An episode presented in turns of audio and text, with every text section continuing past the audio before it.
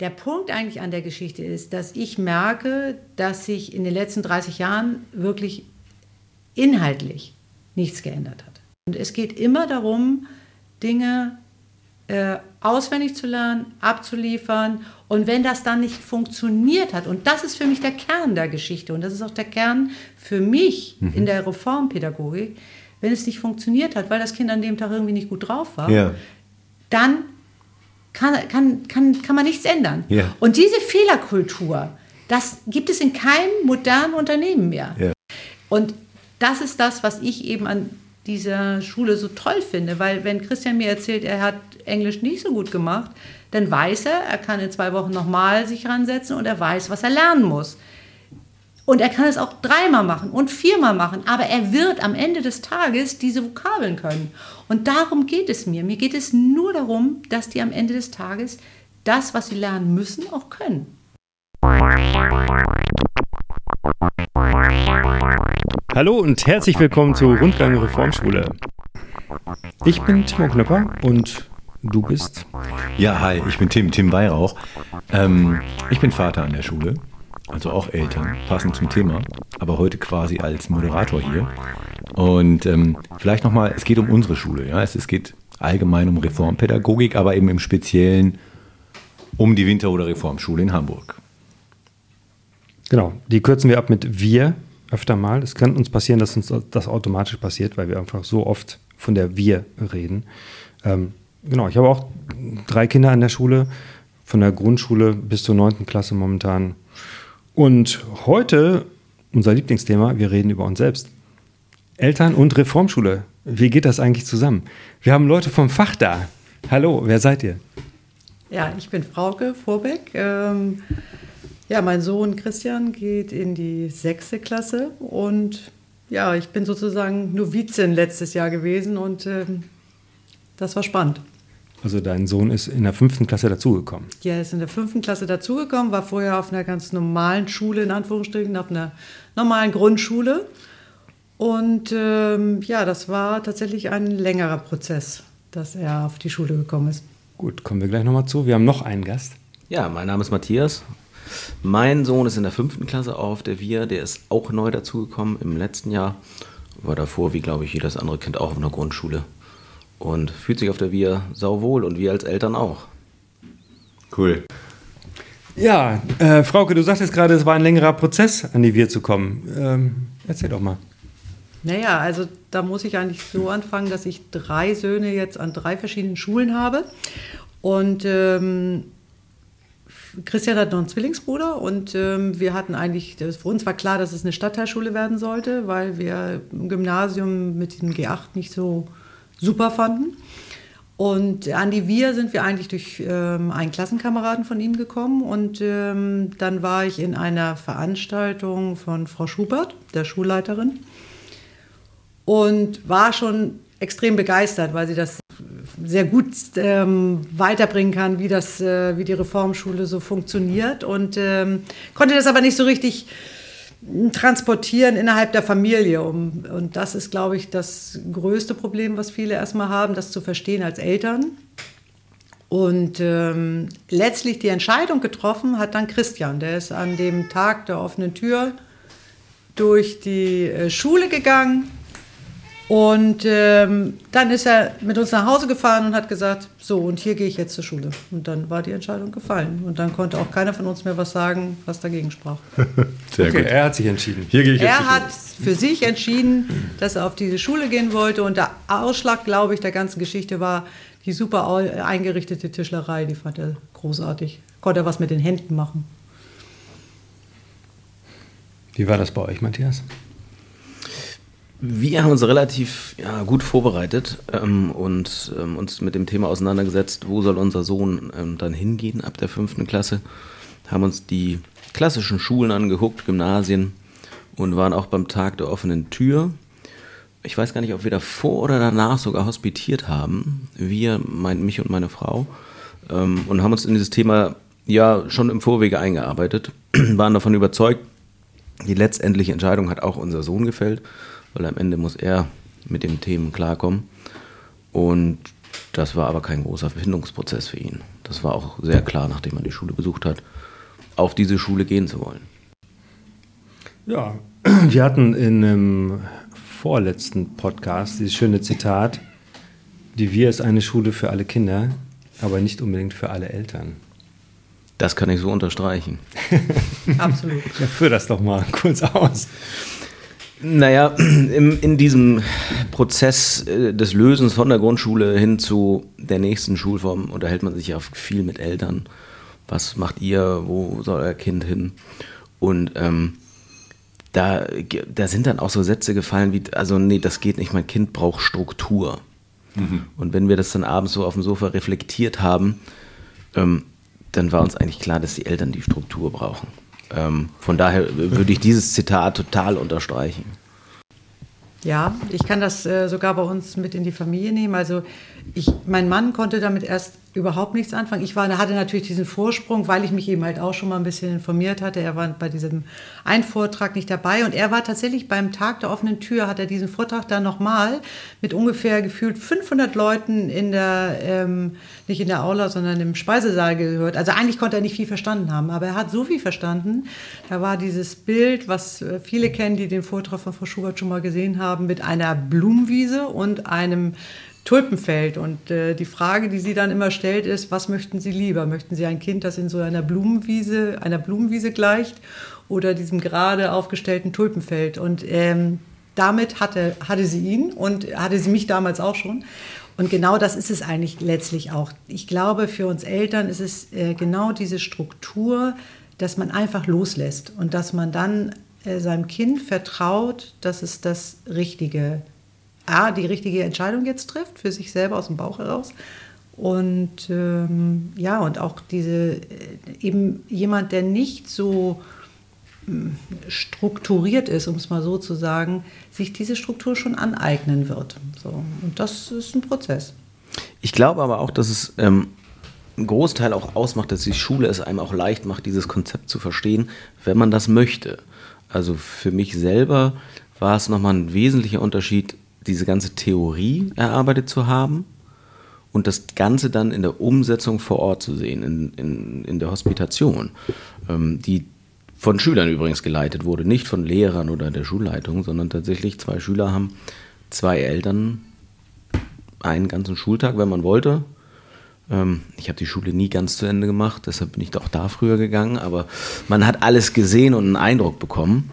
Ähm, von daher ähm, hat es da nochmal ähm, noch einen ganz anderen Ausschlag und Impuls gegeben und das zu verstehen. Und ich glaube, das machen manche Eltern auch nicht. Ich finde, das kann man auch klipp und klar so sagen, dass viele sich gar nicht damit auseinandersetzen wollen und viele auch froh sind, dass die Kinder irgendwo was lernen. Ja, oder dass sie verwahrt werden. Ne? Schule als Verwahranstalt, so habe ich das ja so ein bisschen empfunden. Also ja, genau, genau. Das war jetzt kein schlechter Schüler, aber trotzdem kam mir das am Ende so vor, als hätte man die meiste Zeit einfach da abgesessen.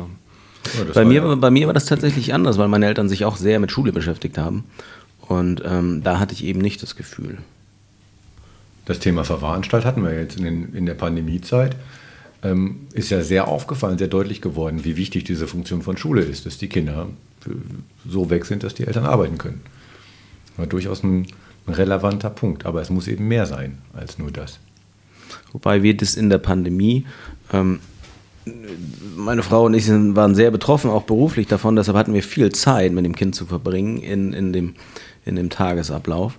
Ähm, und da war es auch nochmal toll zu erleben, wie er eigentlich lernt, wie selbstständig und wie das Ganze abläuft und auch nochmal wiederum darüber einen Bezug zu bekommen.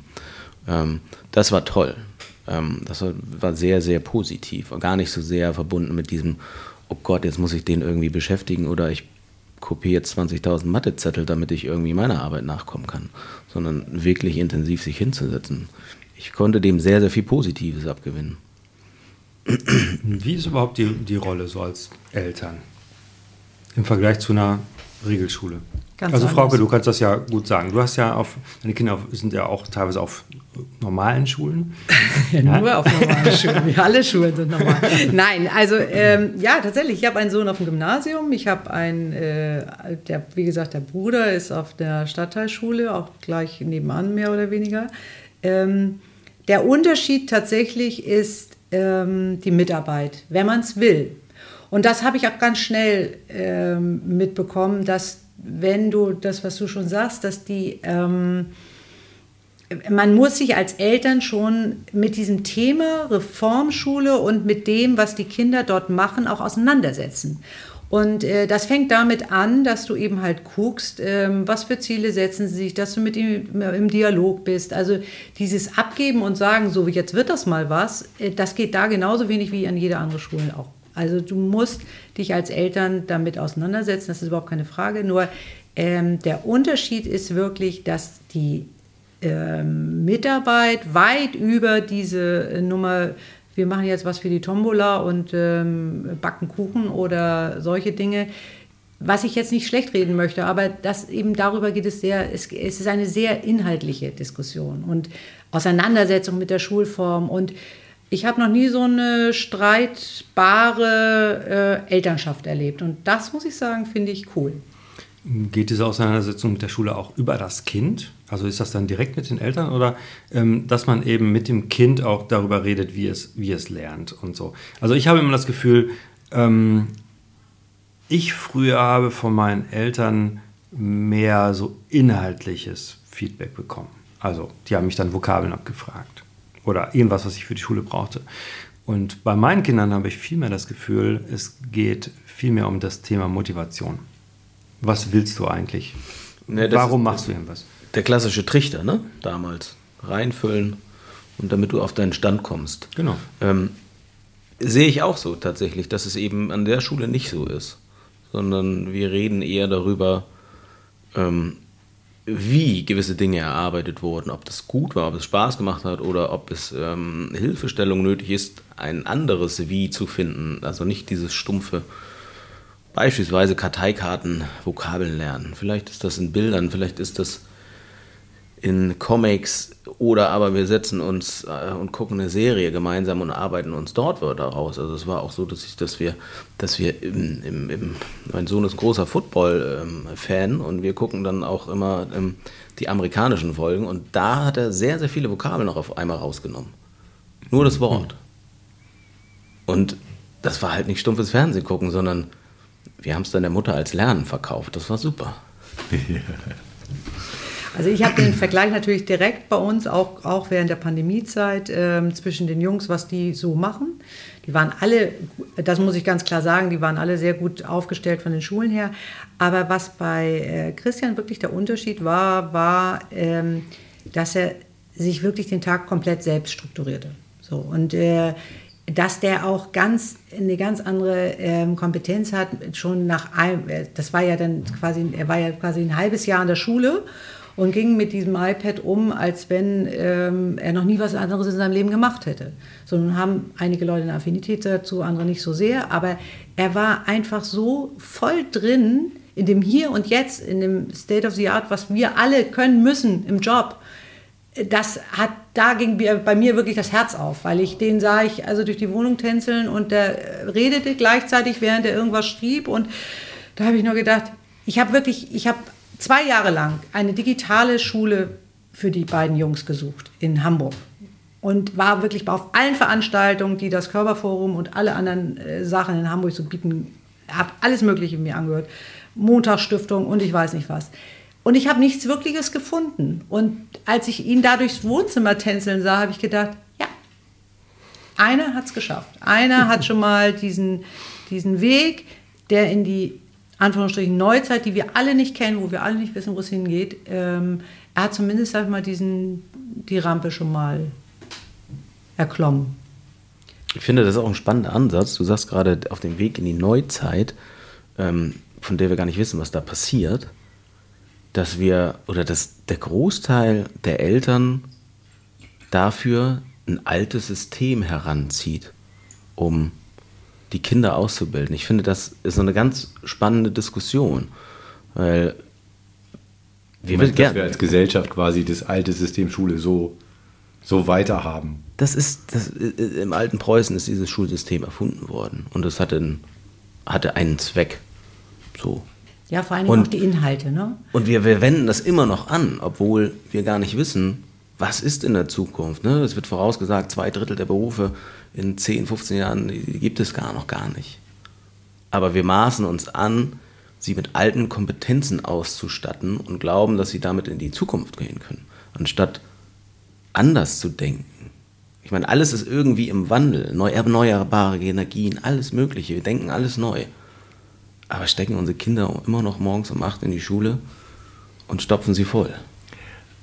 Aber da ist ja auch eine, eine große Sehnsucht irgendwie. Also ich weiß nicht, ob ihr das kennt, aber dass man so denkt, ah Mensch, ich möchte das mitverfolgen können, ich möchte das mit beurteilen können, was da läuft bei meinen Kindern, was da passiert. Ich möchte wissen, wo sie stehen. Ähm, also vielleicht ganz extrem ausgedrückt, ich möchte wissen, wie gut ist er in Mathe, welche Note hat er da? Ja, kennt, kennt ihr das gar nicht? So das Bedürfnis von, diese alte Struktur habe ich erlebt und jetzt erlebt sie mein Kind und daran kann ich es ein bisschen vergleichen. Ist das bei euch gar nicht da? Ja, ich habe es ja bei zwei Kindern, dass ja, ich stimmt, die, eine- die Zensuren bekomme. Und ich muss tatsächlich sagen, das ist das Einzige, was äh, Christian an der Schule nervt, dass er keine, keine Zensuren bekommt. Und er fragt dann immer, ähm, wo stehe ich? Das kann er mittlerweile ganz gut reflektieren und er ist auch da in Hinsicht blitz genug, um zu kapieren, äh, dass manche Fächer ähm, vielleicht noch ein bisschen mehr Input bräuchten, damit er glücklich wird. Ähm, aber wir hatten jetzt gerade diese Bitzis, also diese Re- Lernreflexionsgespräche und ähm, das fand ich unglaublich, dass ein elfjähriges Kind sich da hinstellt zwischen Lehrerin und ich habe da nicht weiter was zu beizutragen gehabt. Also das ist ja auch dann so bei diesen Gesprächen und der hat da sich hingestellt und gesagt, ja, das läuft nicht so gut, das läuft so gut, das ist, das müsste ich noch ändern und ja, und die Apps müsste ich dringend mal abschalten, damit ich manche Dinge nicht mache. So, also da habe ich gedacht, wow, also das, ähm, damit ist ja schon mal sehr viel gewonnen. Also dass ein Kind in dem Alter äh, in der Lage ist, sowas zu machen und ich will jetzt nicht sagen, dass die anderen beiden es nicht tun, aber es ist eben eine ganz andere Herangehensweise. Also viel offener, viel ähm, weniger zentrali zentralisiert, dass einer sagt, wo es lang geht und ähm, ich nenne das, auf dem Gymnasium nenne ich das immer Lernbulimie. Ne? Rein, Ja. ähm, auswendig lernen, Arbeit schreiben, plus, minus irgendwas und dann hinterher, wenn ich hinterher Inhalte frage, die man eben halt auch hinterfragen müsste mal, ob man diese Inhalte noch braucht, ähm, kommt meistens nichts mehr. Weil es auch einfach zu viel ist. Also es kann ein Kopf auch gar nicht mehr in der heutigen Zeit alles erfassen. Das ist das, was ich immer wieder sehe. Also vor allen Dingen im Hinblick im Vergleich zum Gymnasium zum Beispiel. Aber wenn du das, den Vergleich zum Gymnasium nochmal machst, du hast noch einen älteren Sohn am Gymnasium, älter als Christian. Und war das dann nicht am Gymnasium so ein bisschen so, dass du das eher abgleichen konntest mit dem, was du selber erlebt hast? Oder Ja, das führt jetzt zu weit. Also ich habe auch eine ähm, eher äh, untypische Schulbildung da in der Hinsicht, äh, weil ich auf zweiten Bildungsweg äh, Abitur gemacht habe. Aber die, ähm, der Punkt eigentlich an der Geschichte ist, dass ich merke, dass sich in den letzten 30 Jahren wirklich inhaltlich nichts geändert hat. Also natürlich sind ein paar Themen dazugekommen, weil die Mauer mal gefallen ist in der Geschichte und äh, solche Sachen. Und äh, in Biologie wir vielleicht ein bisschen weitergekommen sind. Aber im Großen und Ganzen, von der Art und Weise, wie Dinge weitergegeben werden, ähm, ist es eben halt immer diese Eins zu eins Situation. So. Und es geht immer darum, Dinge äh, auswendig zu lernen, abzuliefern. Und wenn das dann nicht funktioniert hat, und das ist für mich der Kern der Geschichte, und das ist auch der Kern für mich in der Reformpädagogik, wenn es nicht funktioniert hat, weil das Kind an dem Tag irgendwie nicht gut drauf war, Ja. dann kann, kann, kann, kann man nichts ändern. Ja. Und diese Fehlerkultur, das gibt es in keinem modernen Unternehmen mehr. Ja. Wir müssen lernen, und das ist, glaube ich, auch wirklich ein Problem, was wir gerade so im deutschsprachigen Raum haben, aus Fehlern zu lernen. Das ist ja auch der Grund, warum wir in manchen Dingen vielleicht nicht ganz so weit gekommen sind in den letzten 20 Jahren. Und das ist das, was ich eben an dieser Schule so toll finde, weil wenn Christian mir erzählt, er hat Englisch nicht so gut gemacht, dann weiß er, er kann in zwei Wochen nochmal sich ransetzen und er weiß, was er lernen muss. Und er kann es auch dreimal machen und viermal machen, aber er wird am Ende des Tages diese Vokabeln können. Und darum geht es mir. Mir geht es nur darum, dass die am Ende des Tages das, was sie lernen müssen, auch können. Ähm, ich glaube, es geht auch gar nicht darum, ein bestimmtes Fach irgendwie zu negieren. Es geht darum, dass wir uns am Ende des Tages mal überlegen müssen, dass wir äh, einen Tag 24 Stunden hat und ein Jahr 365 Tage und unser Weltwissen sich alle fünf Jahre, glaube ich, verdoppelt oder es gibt so, so, mhm. also mit anderen Worten, da brauche ich kein Mathematiker zu sein, dass das nicht mehr funktioniert. Das kriegen wir nicht mehr in diese entweder zwölf oder 13 Jahre oder auch vielleicht nur zehn Jahre, denn wir reden immer nur vom Abitur. Mhm. Wir brauchen auch Leute, die irgendwie als Handwerker oder Krankenschwester oder sonst irgendwas vielleicht nur zehn Jahre zur Schule gehen und auch eine gute Zeit hatten und dann vielleicht ganz andere Kompetenzen brauchen. Und da muss ich sagen, gebe ich dir zum Teil recht, man muss halt überlegen, was ist für die wirklich, also was, was, was ist für die Menschen wichtig. Und ich glaube, dass junge Menschen, zumindest sage ich so ab 15, 16 können die schon ziemlich genau sehen, wohin die Reise geht. Also wenn ich das jetzt bei meinem ältesten Sohn sehe, weiß der ziemlich genau, was kann der, was kann er nicht so gut. Ist ja auch richtig. Also ist ja wichtig, dass die dann irgendwann so eine Selbstkompetenz haben. Am Anfang gebe ich dir vollkommen recht, dass sie, ähm, sagen wir mal, breit aufgestellt sein müssten. Aber ähm, wir werden es nicht hinbekommen. Wir werden es nicht hinbekommen, dass wir diesen ähm, inhaltlichen Kontext komplett in dieses ganze äh, in diese Lernstruktur hineinbekommen. Egal, ob ich in, auf einer Reformschule bin, auf einem Gymnasium bin oder auf einer. Ich finde, ich finde den Inhalt auch, auch gar nicht so, beziehungsweise die Masse an Inhalt gar nicht so, so wichtig und entscheidend. Ja, aber finde, die ist da das, und die müssen die Kinder bewältigen. Aber das Entscheidende ist das Wie, finde ich. Nee, ich finde sogar entscheidend ist auch das, was verpflichtend ist. Was müssen die Kinder wirklich abliefern zu bestimmten Zeiten? Also zum Abschluss in der 10. oder zum Abitur, ähm, wenn man das den Kindern offen lässt und sagt, du kannst hier Latein lernen, aber du musst nicht. Du kannst hier Chemie lernen, du musst nicht. Du kannst Mathe lernen, das und das. Also es gibt bestimmte Sachen. Ja, aber da würde ich auch sagen, in Mathe, Statistik wird zum Beispiel immer wichtiger. Ähm, sollte man schon machen. Aber es gibt auch durchaus Sachen in Mathe, ähm, wo ich denke, dass, das brauchen die meisten Leute im Alltag nicht.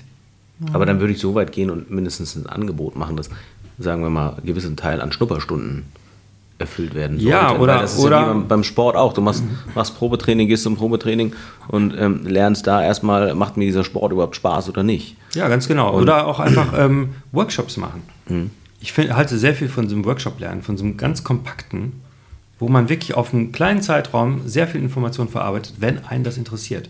Und das ist ja eigentlich der Grundgedanke von Reformschule. Ich lerne mehr, wenn es mich interessiert. Ja, ein ganz anderes Thema, Mitarbeit an der Schule als Eltern. Ihr seid beide auch im Elternrat. Für mich eine Selbstverständlichkeit. Meine Eltern haben mir das vorgelebt. Ähm, von daher ist das, war das für mich kein Thema.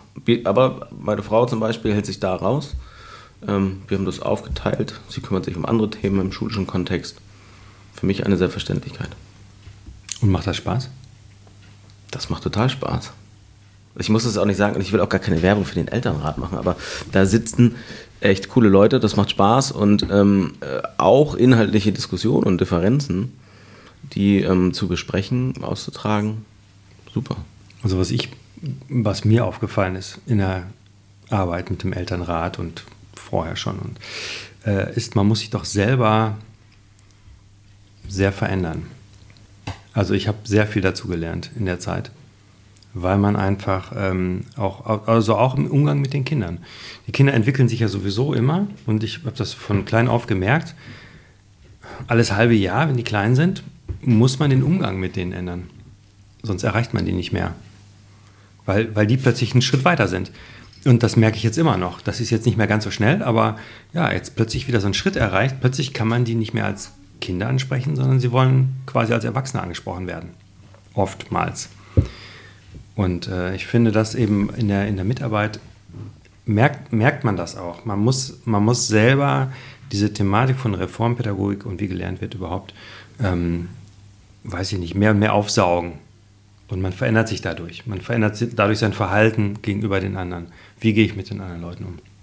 Du musst einfach dranbleiben, ne? Du, musst, ja. du, ähm, du bist am Ende auch Begleiter. Ne? Und das ja, es ist eben nicht dieses, ich gebe meine Kinder in die Schule und damit habe ich nichts mehr zu tun. Ne? Das ist dieses, ich, ich muss diesen Lernweg auch irgendwo ja, nicht direkt nachverfolgen, aber ich, ich muss doch eher, ich bin doch irgendwie involviert dabei, mehr als. Ja, aber das, das geht ja auch darüber, also da geht es ja schon insgesamt um Erziehung.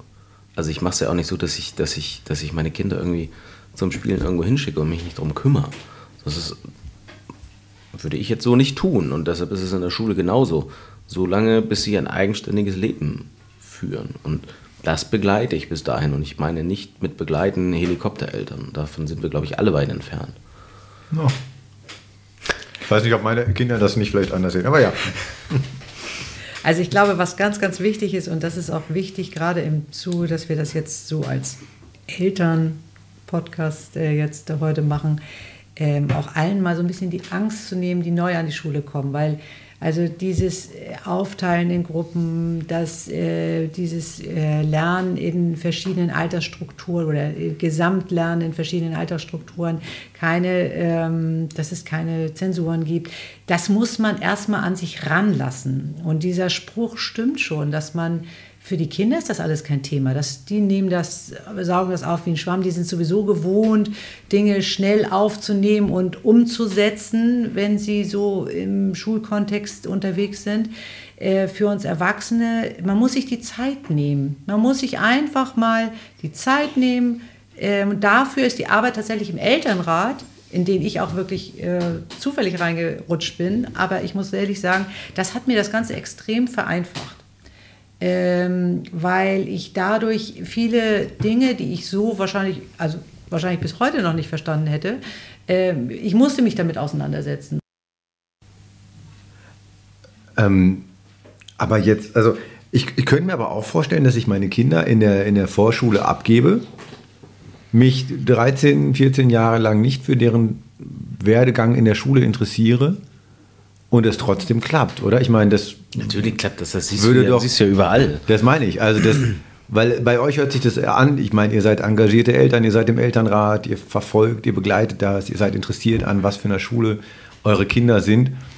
Ähm, ich würde jetzt nur allen Eltern, die jetzt quasi denken, oh Gott, ich muss dann irgendwie, ich muss mit in die Schule rein oder so.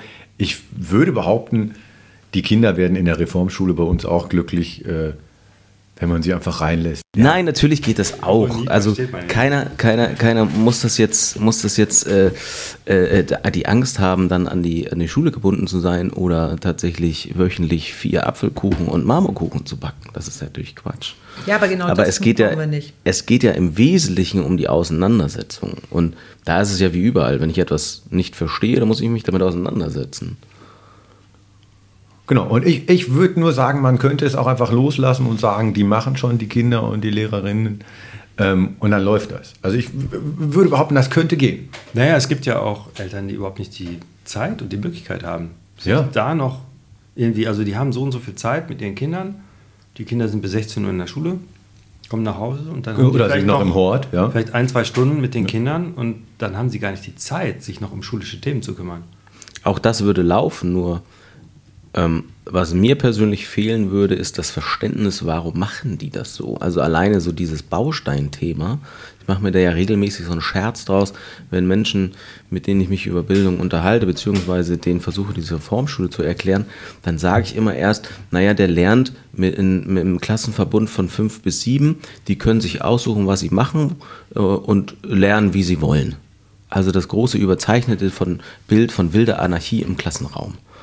Und dann, ähm, dann fängt man erstmal an zu erklären. Und ich glaube, das ist der Punkt. Ähm, wenn du dich gar nicht damit auseinandergesetzt hast, dann wirst du nicht verstehen, warum gewisse Themen so gemacht werden, wie sie gemacht werden. Ja, da bin ich, da, da bin ich völlig bei dir. Dass man, also ich bin da bei dir, dass es schön ist, deine Kinder da zu begleiten, schön ist zu sehen, wie die sich da entwickeln, ähm, dass das interessant ist.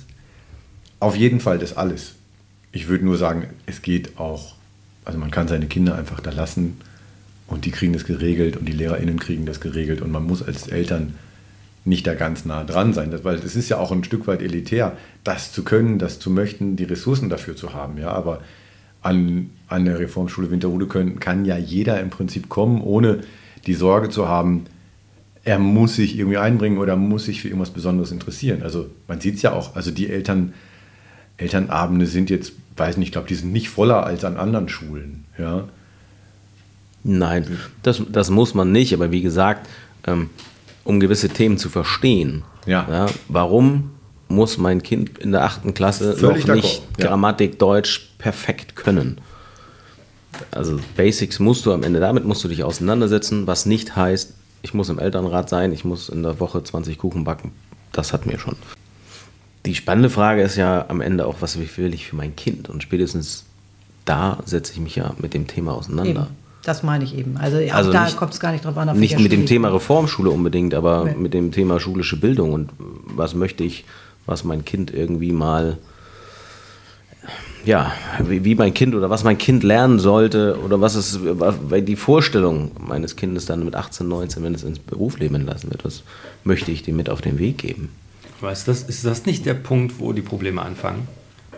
Dass, dass dann Eltern zu viel wollen von das Kind soll aber das und das mindestens oder soll wenigstens das und das machen und dass da Sachen äh, rein projiziert werden. Da würde ich gern gleich nochmal zwei Schritte zurückgehen. Und das ist das, was jetzt im, in eurem letzten Podcast, den ich gehört habe von den Lehrern, so wunderbar rüberkam, dass das ein Miteinander ist. Weil für mich ist eine ganz, ein ganz entscheidender Punkt, wenn äh, ein Kind an eine Schule kommt und dort zwischen ja, sieben Jahren und neun Jahren zur Schule geht, soll es eine gute Zeit haben und es soll das Lernen als was Positives erleben, weil in unserer Zeit, und es war eigentlich immer schon so, muss Lernen, das Lernen zu lernen, muss, was, muss erstmal eine positive Grundtendenz haben. Weil wenn Kinder aus der Schule rauskommen und sagen, um Gottes Willen, ich will nie wieder ein Buch sehen oder irgendwas anderes machen und lernen schon gar nicht, das kann sich heutzutage keiner mehr leisten. Und ähm, deswegen war für mich das Allerwichtigste ähm, oder ist das Allerwichtigste, dass äh, jedes Kind am Ende seiner Schulzeit sagt, so super, jetzt habe ich so ein paar Sachen gelernt und jetzt geht's los. Was kann ich jetzt lernen? So und deswegen ist dieser Weg für mich das Ziel. Und was sie da zwischendurch lernen, ob sie jetzt Latein lernen oder irgendwas in Mathe oder irgendwas in Spanisch oder in Deutsch oder was, jeder nimmt sein Ding damit und äh, das halte ich für das Allerwichtigste, dass die am Ende des Tages aus der Schule rauskommen und Bock auf Lernen haben, ganz schlicht gesprochen. Und ich glaube, dass das, was du gerade gesagt hast, ist auch der Punkt. Äh, Timo hat das, glaube ich, so ein bisschen herausfordernd gesagt. Ähm, Ich glaube, ihm ging es eher um das Einfüllen von viel Mathematik, Chemie und Biologie in den Kopf des Kindes und das möchte ich und das entscheide ich für mein Kind, damit es dann irgendwann mit Abitur 1.0 und so rausgeht. Und ähm, das ist eben das, was du sagst. Ich möchte ja irgendwann, mache ich mir ja meine Überlegung, was möchte ich meinem Kind mitgeben. Und da, das sind die beiden Pole aus meiner Sicht. Das Fachliche, ich möchte, dass es unheimlich viel lernt, Latein, Altgriechisch und so weiter. Oder ich möchte meinem Kind Kompetenzen ausbilden. Ich möchte meinem Kind gewisse Themen mitgeben. Und das ist natürlich dann auch immer äh, verbunden mit der Frage, wie sieht die Welt eigentlich aus, wenn mein Kind in Genau, die, und an die Uni geht oder einen Beruf lernen soll. Genau, und da muss ich ganz ehrlich sagen, für mich das Wichtigste, was ich am Ende des Tages ähm, möchte, ist, dass soziale Kompetenz vorhanden ist. Weil die inhaltliche Kompetenz, die kriegen Menschen sowieso, in der heutigen Zeit sowieso, weil es gibt so viele Möglichkeiten, sich Kompetenz dazu zu holen durch irgendwelche Dinge, sei es jetzt, äh, ich meine, heute läuft jeder mit so einem Handy hier durch die Gegend und da ist alles drin. Also das, was unsere Kinder in der Schule lernen, ist da alles drin. Viel wichtiger ist es, und das ist das Einzige, was sie später von irgendeiner KI unterscheidet, ist soziale und emotionale Intelligenz. So, und wenn sie die nicht haben und am Ende der Schulzeit aus so einer Schule rauskommen und nur noch Lernmaschinen sind, das, diese Challenge werden sie nicht gewinnen. Also das ist sicher. Also da brauchen wir auch nicht drüber zu diskutieren.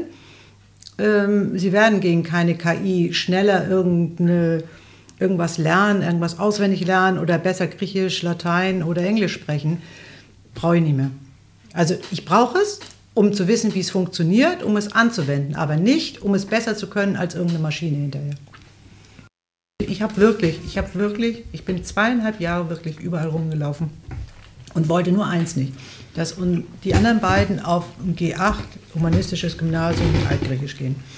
So, aber weil ich da auch überrumpelt wurde damals. Das war einfach eine soziale Kiste, alle liefen dahin, er lief hinterher. So, da konnten wir gar nicht so schnell Nein sagen, wie das passierte. Und der ist auch glücklich da. Nur etwas zu finden, was eben genau das, was ich am Ende des jetzt eben gerade gesagt habe, irgendwann abbildet, das ist so schwierig. Ich habe immer nur gehört, was alles nicht geht und was es war natürlich auch vor Corona, auch diese Digitalisierung. Ähm, auch wenn da viele Dinge nicht gut laufen. Also ich weiß, dass da dann manche Dinge, und ich sehe das ja auch bei, bei uns auch, wir, sind ja auch in der sechsten, da läuft echt vieles ganz schwierig, um es mal freundlich auszudrücken. Und die sind nicht in der Lage, da die Apps abzuschalten und die datteln da alle rum. Aber immerhin sind die kompetent mit diesem ganzen Kram umzugehen. Ich hatte neulich drei Jungs bei mir am Küchentisch. Zwei sollten einen Vortrag machen und da haben dann ein großes Paper gemacht und haben da irgendwie eine, ein ähm, Foto reinge reingeklebt. Und Christian saß daneben und sagt, ey Leute, da mache ich ja schnell eine PDF drauf oder hier so, so, so, ein, ähm, so ein PowerPoint. Ähm, gib mir mal kurz das Foto, das scanne ich ein. Und die so, nee, das, das macht bei uns keiner, das machst du ganz bestimmt nicht. das meine ich Ihnen. Ich will nicht sagen, dass das andere nicht auch okay ist. Also die sind zufrieden mit dem, ja. was sie da machen. Aber das sind Welten. Welten. Also die, die machen natürlich, sind natürlich digital da, aber sie sie sind völlig anders aufgestellt. Es geht nur immer um das Ergebnis am Ende des Tages. Und das finde ich Wahnsinn. Und wenn Eltern in der vierten Klasse da sitzen und sich überlegen, wo bringe ich mein Kind hin, in so einem Setting, wie wir leben, Winterhude, Uhlenhorst, gibt es nicht so wahnsinnig viele Alternativen. Das ist echt spannend. Das ja. ist super spannend. Ich habe jetzt auch mittlerweile, also ich, ich erlebe das ja auch oft, dass ich auch, äh, weil ich in verschiedenen Kontexten unterwegs bin, immer wieder diese Frage und auch bei uns in der Familie, ja, du mit deiner Schule ohne Noten. Ähm, und mittlerweile merke ich, wie Christian nach anderthalb Jahren ähm, ganz locker darauf reagieren kann, weil er eben sagen kann, ja, ich kann dies, ich kann das, ich kann jenes, kannst du das auch? So, also er kommt also wunderbar damit zurecht, sich selber auch einzunorden und zu sehen, okay, ähm, manche Dinge sind anders, aber er weiß halt, was er kann. So, genauso wie die anderen beiden natürlich wissen, was sie können. So, und das sind eben so Dinge, das ist wirklich spannend zu sehen, dass ähm, wie, wie selbstbewusst so ein Kind ist in so einer in so einer Situation. Auch wenn er gerade, wenn er sich hinstellen muss und seine Stuhle verteidigen muss, sage ich jetzt mal. Selbstbewusst, da fällt mir eine Geschichte ein, ähm, auch die sich an unserer Schule zugetragen hat, von, von einer Bekannten, ähm, deren Kind doch etwas schüchterner war. Ich sage bewusst war, weil es dann in der fünften Klasse an die Schule gekommen ist und äh, dort dieses Thema Praktika aufkam und ähm, dieses Mädchen dann selbstständig die Läden in der Umgebung abgeklammert hat, ob sie ein Schulpraktikum machen könnte. Und die Mutter war sehr erstaunt, weil sie es von ihrem Kind nicht erwartet hätte. Und das ist das, was du sagst, diese Selbstständigkeit, die dort sehr gelebt wird. Das ist ein, ein ganz, ganz großer Vorteil und ähm, schön zu sehen tatsächlich. Und auch aktiv eingefordert wird. Also auch in diesem Bitsy, was wir hatten, das dann gefragt wird, ja, was kannst du anders machen? Und dann wird darüber nachgedacht und dann kommt tatsächlich auch eine Antwort. Also ähm, das finde ich, das finde ich irre. Also ich wäre mit elf nicht so gewesen und ähm, hätte wahrscheinlich eher so vor mich hingebrummelt und gesagt, Nein, ich war lass mich einfach so. alle in Ruhe und ähm, äh, warum spricht dieser Lehrer oder diese Lehrerin eigentlich überhaupt mit mir? Aber das ist auch ein wichtiger Punkt bei diesem Praktika. Es geht ja nicht nur um dieses Praktikum von einer Woche oder vier Wochen später dann, sondern es geht auch ganz bewusst um das Praktikum sich selber suchen.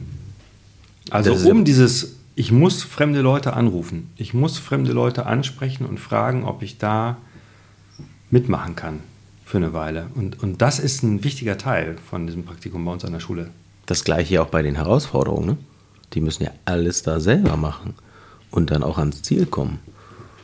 Und auch nochmal auf Eltern, weil das ja unser Thema heute Abend ist. Ich glaube, es gibt ganz viele Eltern, die ziemlich genau wissen, dass die Schule, wie sie jetzt so ist, 2021 in Deutschland, nicht mehr richtig ist. Ähm, sie möchten die anders haben, aber sie wissen nicht wie. Also so ging es mir auch. Also ich wusste, was ich nicht wollte, aber ich wusste nicht, was ich wollte.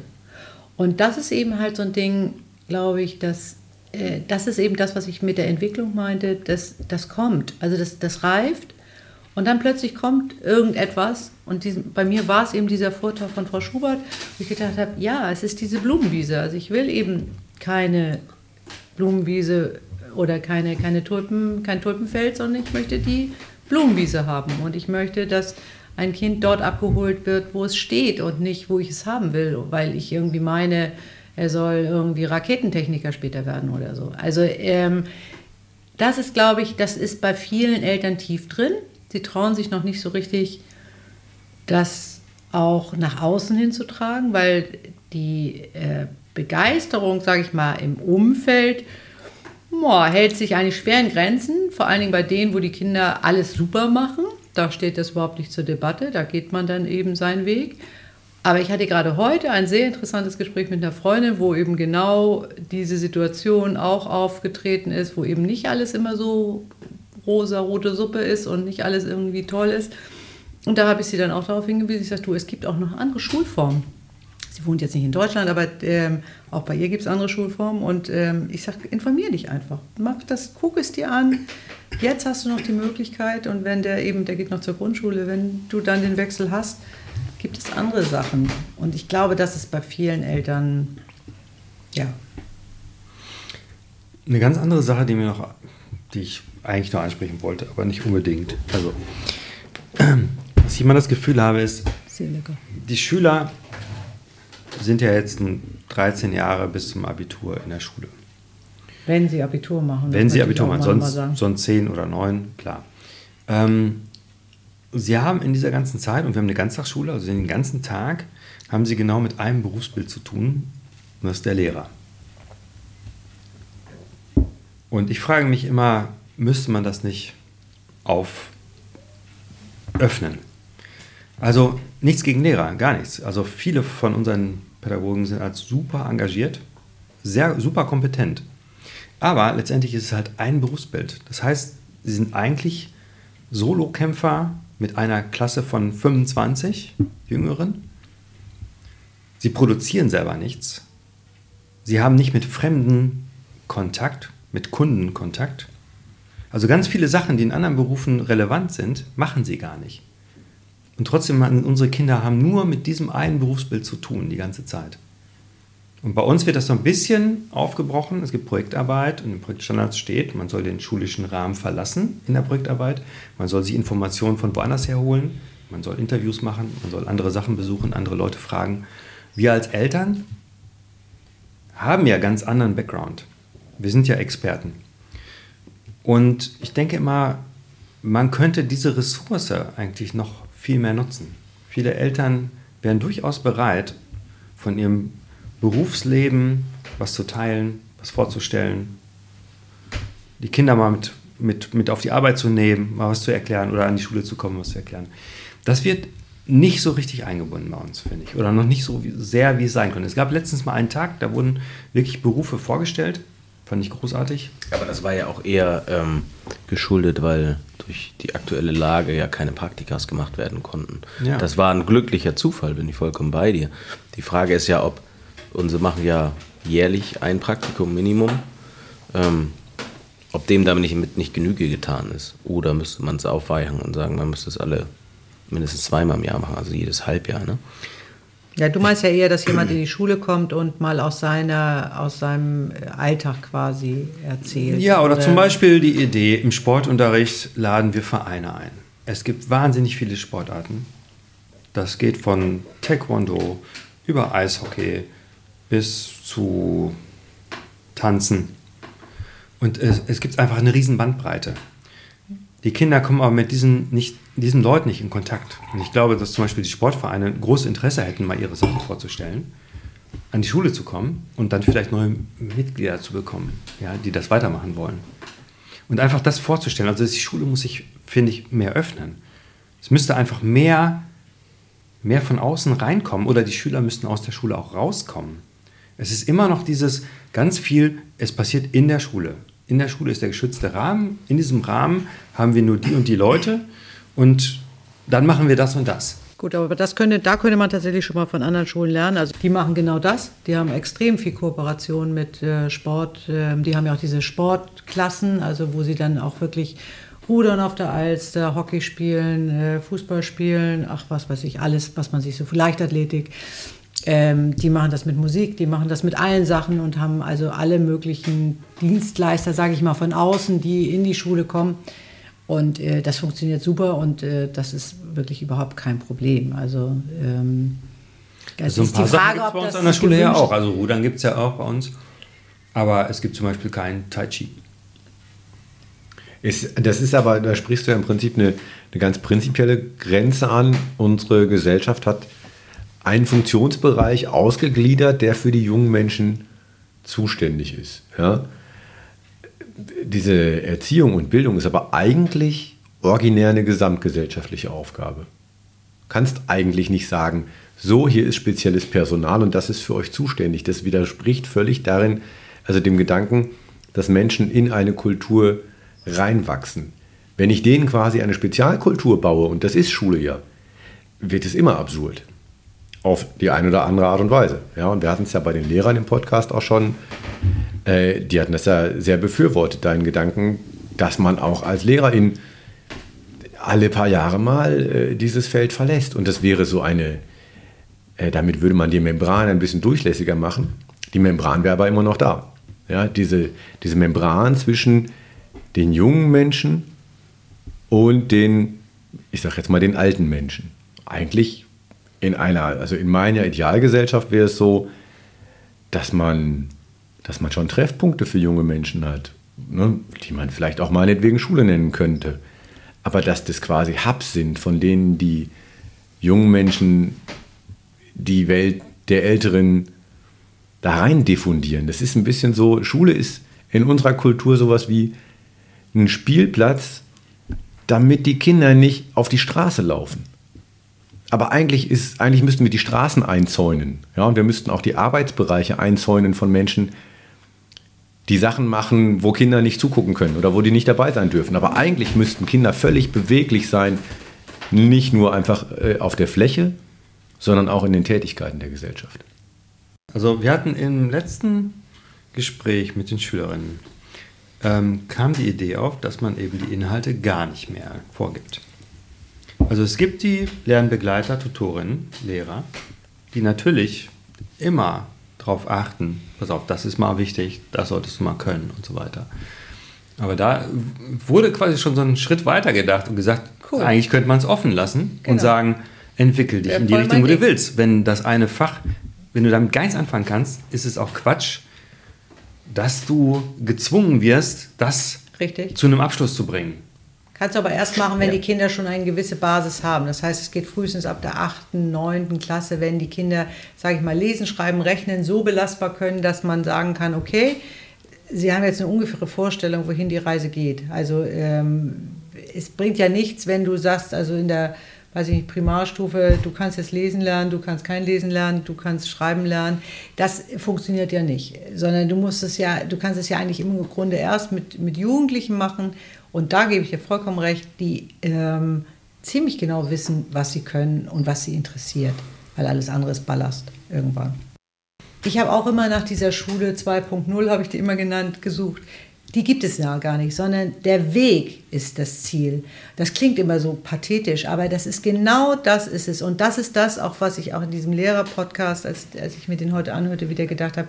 Genau das ist es, dieses ständige Hinterfragen, machen wir das richtig, können wir es besser machen. Das ist das, was heutzutage das Allerwichtigste ist auch mal eine Frage, äh, ähm, nicht nur als Fehler zu sehen, eine, äh, eine Entscheidung, sondern einfach eine eine, Entscheidung zu revidieren und zu sagen, nee, äh, wir brauchen jetzt doch nicht diesen Garten, sondern wir machen, was weiß ich, wir gehen paddeln auf der Alster oder keine Ahnung. Aber es ist so wichtig, dass man drüber nachdenkt, was man, äh, also dass dieses nicht immer an diesen festen Strukturen, diese Besitzstandswahrung, die macht mich krank. Ich frage mich immer mehr, warum die Schule überhaupt diesen Auftrag übernommen hat, die Leute mit dem Abschluss zu bewerten. Weil sie geben ein Zeugnis aus mit einer Durchschnittsnote und übernehmen eigentlich eine Qualifikationsprüfung von der nachfolgenden Institution. Also, wenn es, angenommen Mediziner, was, was nützt es einem Arzt, ein gutes Abi zu haben? Viele von den Fächern sind für den Arztjob überhaupt nicht relevant. Deswegen gibt es auch eine Medizinerprüfung. Und warum, warum behauptet die Schule, wir können hier eine allgemeine Qualifikation rausgeben, die für alle möglichen Betriebe irgendwie sinnstiftend ist? Das muss doch jeder Bereich selber herausfinden. Und diese, diese Verantwortung muss auch das nachfolgende Institution, der Betrieb, der muss das übernehmen. Und das machen ja die, die modernen Unternehmen auch alle. Die stellen ja nicht einfach nur jemanden wegen der Note ein. Die gucken sich die Bewerbung genau an. Die gucken sich an, wie ist das Bewerbungsgespräch, wie verkauft der oder diejenige sich. Dann gibt es eine Probezeit. Also warum sollte die Schule das überhaupt übernehmen? Warum brauchen wir überhaupt eine Abschlussnote? Also es geht nicht um ein Zeugnis, was man sich im Laufe der Zeit erarbeitet, mit Qualifikation, was man alles gemacht hat. Aber es geht darum, warum brauchen wir überhaupt irgendein so ein Gradmesser, der sowieso nicht das einhält, was die nach, die nachfolgende Instanz braucht. Das ist, warum man das macht, ist, das ist ein Stück weit Komplexitätsreduktion. Ja, also man findet alle Menschen an einem Ort zusammen in derselben Altersgruppe, denkt, dass sie dasselbe lernen können, gibt ihnen dasselbe Lernmaterial. Es ist wahnsinnig unkompliziert. Es ist viel leichter, genau. als wenn 30 Kinder an verschiedenen Orten verschieden beschult werden. Es ist, es ist erstmal von den Ressourcen her viel leichter. Ja, man könnte das sogar beliebig skalieren und sagen, hey, ein Lernbuch 600 Schüler, ein Lehrer läuft nur durch die Gänge und guckt, dass die leise sind. Das ging ja früher eher noch in die Richtung, ne? dass es 70 bis 80 Leute waren dem Klassenraum. Hm, es ist, sag mal, systemlogisch dann zu sagen, okay, wenn ich die schon alle am selben Platz habe und die haben alle dasselbe Lehrbuch gehabt, dann kann ich hinterher auch mal gucken, was die gelernt haben. Das ist erstmal eine Reduktion von Komplexität. Ob das große Motiv dahinter hing, weiß ich gar nicht. Aber es ist unheimlich praktisch, wenn ich schon mal alle am Ort habe, zu sagen, so, jetzt schreibt mal alles auf, was ihr könnt. Und hinterher sagt der, setzt der Lehrer sein Meier darunter und sagt, ich will für mal die Noten. Ja, man hat es auch der, mit, mit der neuen Zeit einfach auch vergessen, genau das abzuschaffen. Weil natürlich machen gute Unternehmen das anders. Ich habe das Gefühl, dass eine Institution, so wie Schule, ähm, grundsätzlich immer weiter kristallisiert. Sie verfestigt sich immer weiter. Das äh, erlebe ich bei uns in der Projektarbeit auch. Die Projektarbeit ist eigentlich völlig frei. In der Grundschule machen dann aber doch ganz viele Kinder, ich stelle ein Tier vor. Andere Kinder gucken sich das ab und machen das dann auch. Und dann werden Dutzende von Tieren vorgestellt. Also es, es, es verfestigt sich. Es wird nicht völlig frei gearbeitet, sondern es wird das kopiert, was da ist. Und es verstärkt sich immer weiter. Und bei den Lehrkräften ist es dann auch oft so, sie haben eine bestimmte Unterrichtsform gefunden, die funktioniert, bleiben dabei. Es verfestigt sich weiter. Das heißt, dieses Reform, diese, das Reformieren an sich von der Schule, kann das überhaupt institutionell angelegt sein? Oder muss das eigentlich immer von außen reinkommen? Muss es eigentlich Impulse immer von außen geben, die, die reinkommen und sagen, wir müssen, wir müssen weiter reformieren? Weil eine Institution an sich immer so angelegt ist, dass es sich immer weiter stabilisiert auf, ein, auf eine Norm hin. Du stehst auf äh, in der Höhle damals und äh, musst Essen besorgen. Und das hast du auf eine Art und Weise getan. Und die hast du für gut befunden und du machst sie am nächsten Tag wieder. Und dann bleibst du dabei, weil das dein, das, das ist das, was dir deinen Tag rettet. Und das ist ja in der Berufswelt nicht anders. Du machst deinen Beruf und das rettet dir den Tag. Heute nicht mehr ganz so dramatisch wie früher. Und deshalb machst du es genau so, weil du hast keinen Zwang, das in irgendeiner Form zu ändern. Und dann stellst du fest, das machen alle so. Dann auszubrechen und es anders zu machen, dann bist du ja sozusagen der Einzelne. Und die anderen sehen die Notwendigkeit nicht. Und ich glaube, das ist einfach ein gesellschaftliches Problem insgesamt. Ich meine, wir reden von, wir, wir müssen anders irgendwie Energie erzeugen das Wissen ist doch da. Das können wir doch machen. Aber die Mehrheit sagt, nee, wieso können, was soll ich das denn jetzt ändern? Das funktioniert doch super so. Und das ist, ähm, da beißt sich die Katze wieder so ein bisschen in den Schwanz, ähm, weil die Menschen, die in unserer Kultur, in unseren Schulen groß werden, die, die haben gelernt, in Strukturen, die vorgegeben sind, zu arbeiten, in diesen Strukturen Ergebnisse zu erzielen, die von außen gemessen werden und dann sind sie natürlich auch im folgenden Leben eher geneigt zu sagen, okay, was ist die Struktur? Wie kann ich innerhalb dieses Rahmens gute Ergebnisse erzielen?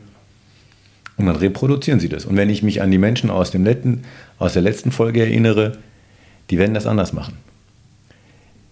Die jungen Menschen, die wir im letzten Podcast vor dem Mikrofon hatten, die werden das anders machen. Die waren 12 und 13 Jahre lang auf der Reformschule und die haben geleuchtet.